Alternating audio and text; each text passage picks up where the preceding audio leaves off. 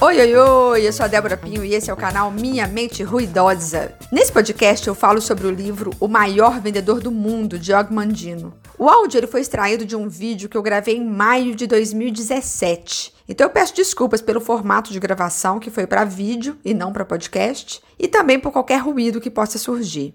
Se você quiser assistir o vídeo, basta entrar no YouTube e pesquisar por Débora Pinho. Esse vídeo é o de número 21 e hoje ele é meu segundo vídeo com mais visualizações, com quase 10 mil views. Mas por muito tempo ele esteve no topo, como meu vídeo com mais visualizações. O motivo de eu ter buscado esse livro na época e ter gravado o vídeo foi porque eu fiz um treinamento no Núcleo Ser chamado Transcendendo Seus Limites, que eu chamo de TL, e foi um dos melhores treinamentos que eu já fiz na vida. Esse treinamento ele é baseado no livro Fernão Capelo Gaivota, que retrata a história de uma gaivota que queria voar mais alto e mais rápido que as outras gaivotas. Foi um treinamento que me empoderou, que me fez acreditar que a responsabilidade da minha vida estava nas minhas mãos e que eu poderia ter tudo o que eu quisesse. E lá no TL, nós tivemos que estudar os 10 pergaminhos que estão nesse livro, né, O Maior Vendedor do Mundo que são incríveis. Eu até hoje tenho os títulos dos pergaminhos em ímãs na porta da minha geladeira e eu vejo esses ímãs todos os dias. Eu saí do TL querendo saber mais sobre o livro, fui ler e eu fui surpreendida pela história.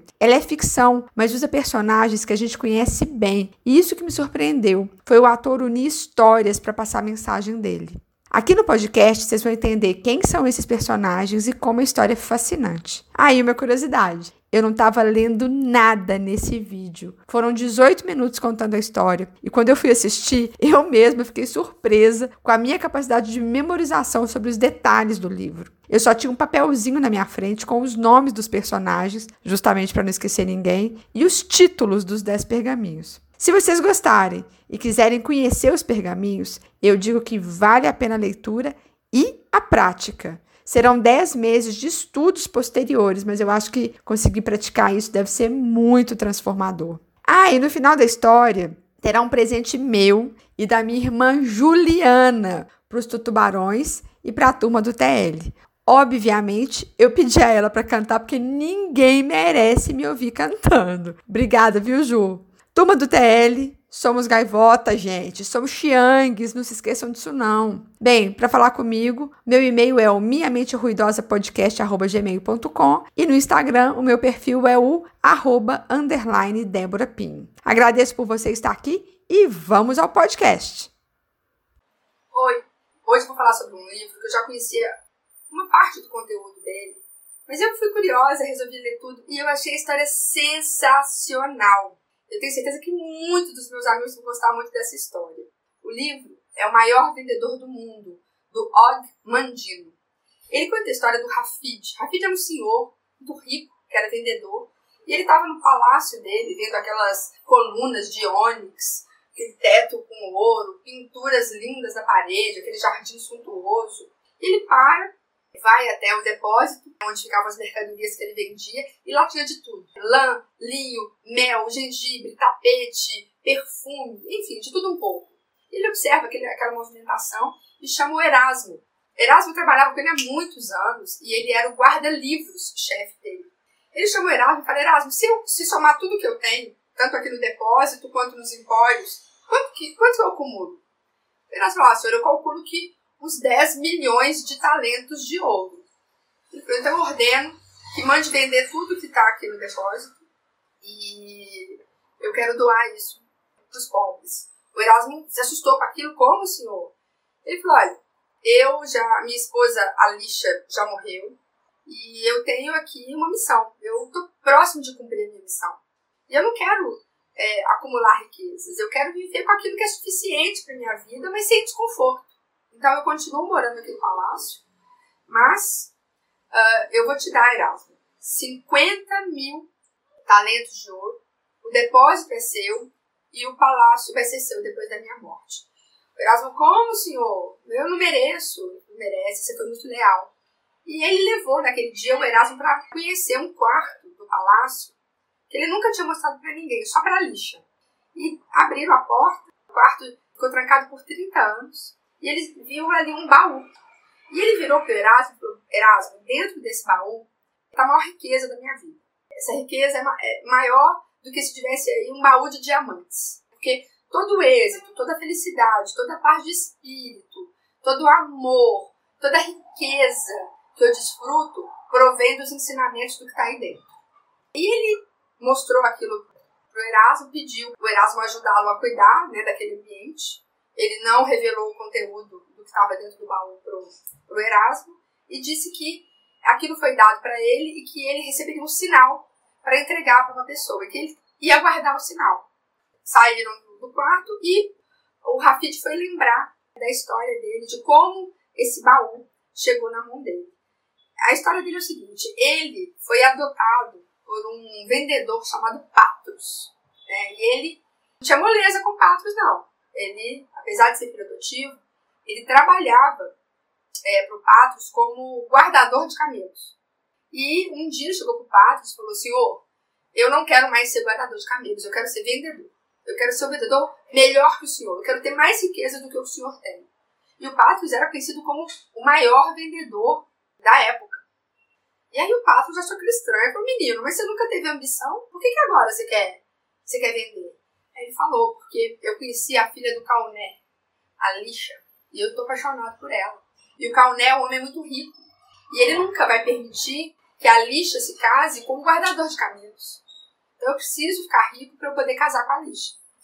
E o Patos viu que, que ali eu tinha uma ambição verdadeira, né? E ele resolveu dar uma chance pro Radif, Rafid. E falou para ele, assim, olha, essa profissão de vendedor é uma profissão muito solitária. E eu não quero que você vacile no primeiro momento de desespero, medo, de dúvida. Eu quero que você persevere. Porque cada obstáculo vai te forçar a melhorar. Então, eu quero que você persevere. Ele falou, então vamos fazer um teste? Eu vou te dar aqui a túnica mais bonita que eu tenho. Você vai para Belém e vai tentar vender essa túnica. Eu quero que você venda por um denário de prata. E todo lucro que você tiver é seu. E ele ficou empolgado, né? O Rafid falou, opa, vou falar, vou vender, já vou acumular dinheiro para eu casar. Aí ele foi. E antes dele sair, o Patos vira para ele e fala o seguinte. O fracasso jamais o surpreenderá se a sua decisão de vencer for suficientemente forte. Ele saiu com essa frase. Foi para Belém. Chegou em Belém, nada. É, oferecia a tal túnica, nada. E a túnica, ela tinha uma logomarca do fabricante e das lojas do pato. Acho que vale a pena ter essa informação. E aí, ele tentava vender aquilo ali, nada. No quarto dia, ele entrou em desespero. Falou, isso aqui não é para mim, eu não vou conseguir vender eu nunca vou ser vendedora, eu vou continuar mesmo é, guardando camelo, essa aqui, é, esse é meu destino. E ele estava na hospedaria, né, que era um hotel, e ele lembrou da lixa. Quando ele lembrou da lixa, todo aquele medo foi embora. Ele criou coragem, falou, não, amanhã eu vou vender. E eu, inclusive, vou juntar todas as minhas economias, porque eu já quero começar a juntar mesmo para casar com ela. Eu vou para uma gruta, vou passar a noite numa gruta para guardar dinheiro. E ele foi embora, pegou a mula dele, foi pra gruta. Quando ele chegou na gruta, ele deu de cara com uma situação que ele não contava com ela. Tinha um pai, uma mãe e um bebê recém-nascido. E tava uma, uma noite fria e ele viu que a mãe e o pai tinham tirado suas túnicas para proteger o bebê. Ele viu a mãe tremendo de frio, ele ficou sensibilizado com aquilo, olhou para a mula, viu a túnica vermelha e abriu o pacote pegou a túnica do pai, entregou para o pai, pegou a túnica da mãe, entregou para a mãe e embrulhou aquele bebezinho com a tal túnica vermelha. A mãe ficou muito grata, deu um beijo nele, ele saiu ainda sentindo aquele beijo da mãe, de gratidão. E ele saiu da gruta e chorou. Ele chorou. Quando ele olhou para o alto, ele viu a estrela mais brilhante que ele já tinha visto na vida dele. E ele foi embora, né, na direção da tenda onde o, o, o Patros estava. Ele foi. Só que à medida que ele ia caminhando, aquela estrela estava junto dele, parecia que estava seguindo ele. Um negócio estranho. Quando ele foi chegando no acampamento, onde estava a tenda do Patros, o Patros falou: Mas, ô, ô Rafid, o que, que aconteceu lá em Belém? Houve alguma experiência grandiosa, extraordinária em Belém?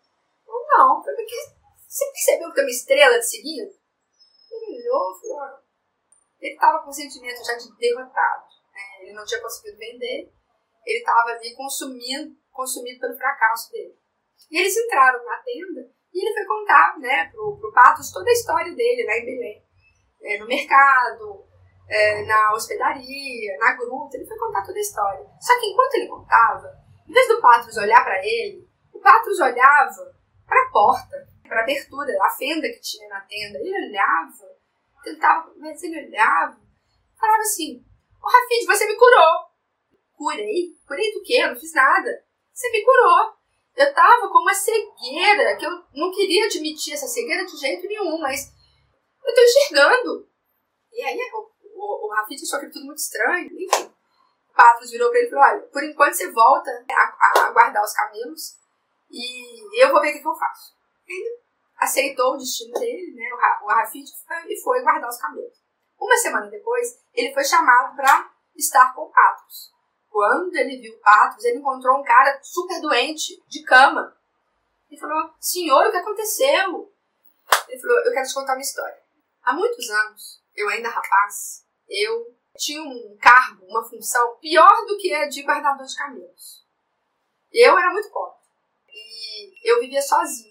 Até que um dia, tinha um viajante e dois bandidos estavam tentando roubar as coisas desse viajante e eu ajudei esse viajante.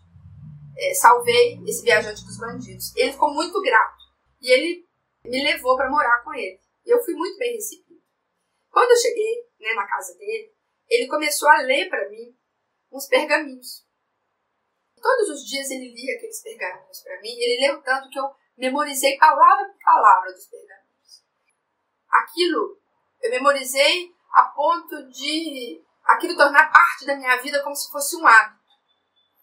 Passou um tempo, ele já estava indo embora, quando esse viajante deu para Patros uma carta. E junto dessa carta, 50 moedas de ouro. E na carta dizia o seguinte: tinha uma cópia dos pergaminhos e dizia que era para ele dividir aqueles ensinamentos que ele estava tendo nos pergaminhos apenas com uma pessoa que ele receberia o sinal de quem era. E era para ele aplicar as moedas dele de acordo com os ensinamentos que ele recebeu nos pergaminhos. E ele ficou rico. Pato realmente ficou rico.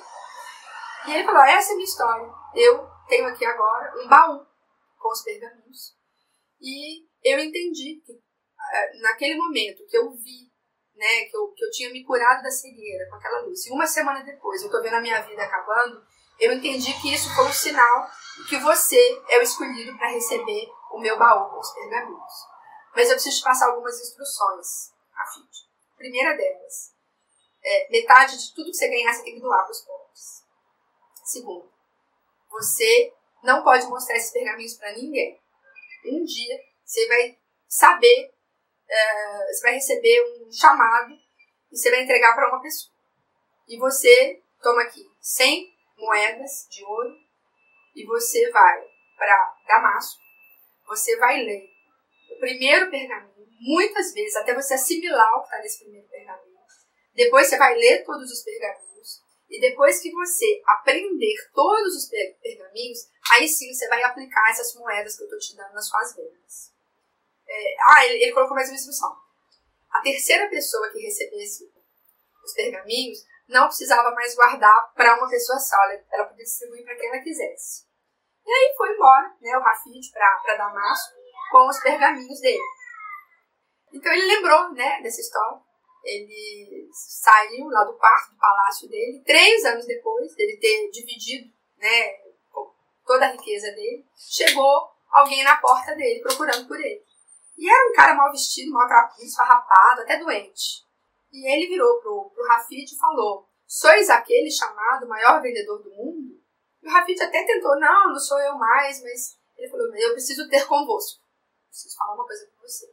Ele falou: Olha, meu nome é Saulo, eu é, voltei agora de Jerusalém, eu tô indo para Tarso, que é a minha terra natal.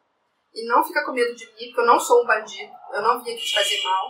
Os fariseus da tribo judia de Benjamim são meu povo. E embora né, eu seja hoje fabricante de tendas, eu já fui um grande estudioso, estudei com o grande Gamaliel. E aquilo impressionou né, o, o, o Rafid. Ele falou o seguinte: alguns me chamam de Paulo. E eu quero te contar a minha história. Há quatro anos, eu testemunhei um apedrejamento de um homem santo chamado Estevão. E esse Estevão, ele foi apedrejado porque ele é, blasfemava contra Deus. Né? Ele seguia um homem chamado Jesus. E esse Jesus, ele era condenado pelos romanos. Ele não era aceito pelos romanos. E a culpa né, de Estevão, a ponto de ele ser apedrejado, estava na insistência de que o Jesus era o Messias que alguns profetas é, judeus tinham dito que, que, que chegaria né, no mundo. E aí ele participou né, do apedrejamento e foi convocado para ir para Damasco à procura de qualquer seguidor de Jesus. E no caminho ele se dá com uma luz muito forte que o cega temporariamente. E essa luz conversa com ele e fala: Saulo, Saulo, por que me persegues? E o Saulo, cego, virou e falou: Quem és tu? Ele fala: Eu sou Jesus, a quem persegues. Mas levanta-te, vá até a cidade e será avisado do que deves fazer. E ele seguiu, já modificado, né? Alguma coisa aconteceu. Ele foi para um, a casa de um seguidor de Jesus. Alguns dias depois chegou lá um senhor chamado Ananias, que diz que recebeu uma visão, né, que era para ir até ele. E o Ananias passa a mão nos olhos do Paulo, o Saulo, e o Saulo passa a ver, passa a enxergar. E aí ele quis fazer né, as pregações dele, falar que ele realmente tinha visto Jesus e que Jesus era filho de Deus mesmo. Mas ele ia para as sinagogas e ninguém acreditava nele. Todo mundo ainda tinha ele como aquela figura do fariseu. Ele fugiu de lá e foi para Jerusalém.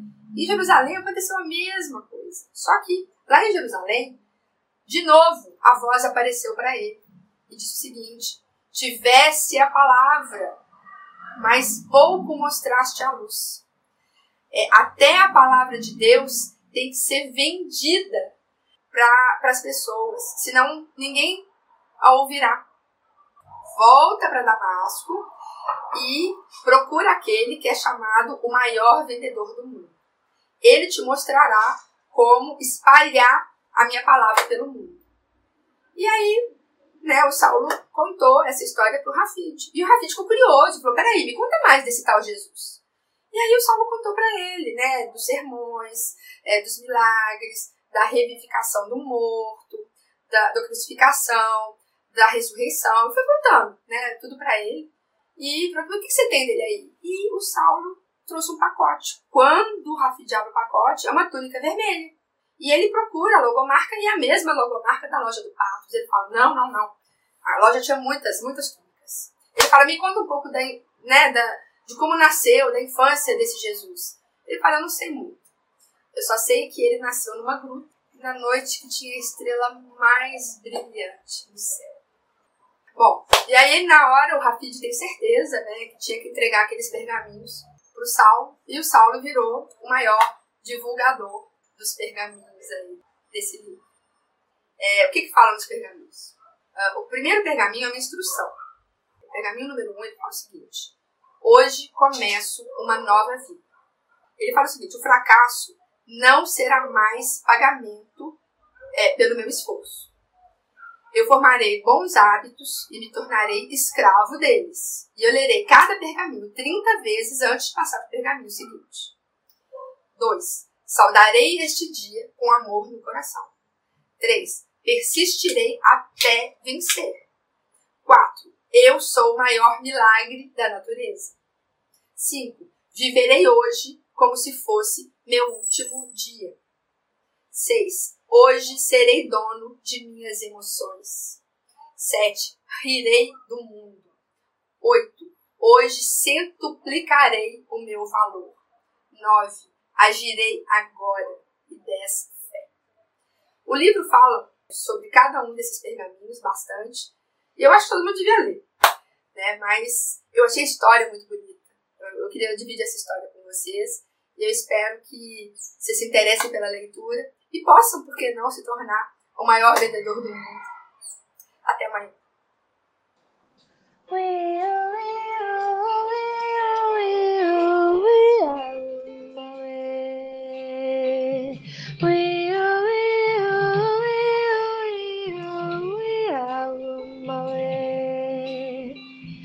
Tubarão, tubarão, tubarão, tubarão, tubarão, tubarão, tubarão, tubarão, tubarão, tubarão, tubarão, tubarão, tubarão, tubarão.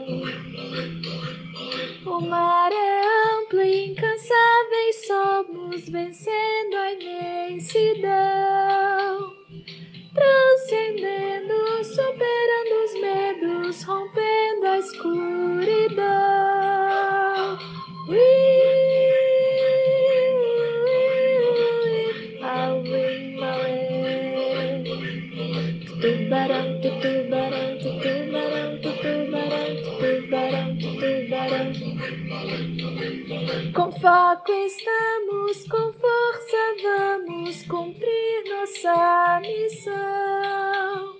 Se aqui chegamos completos, vamos passar nossa lição.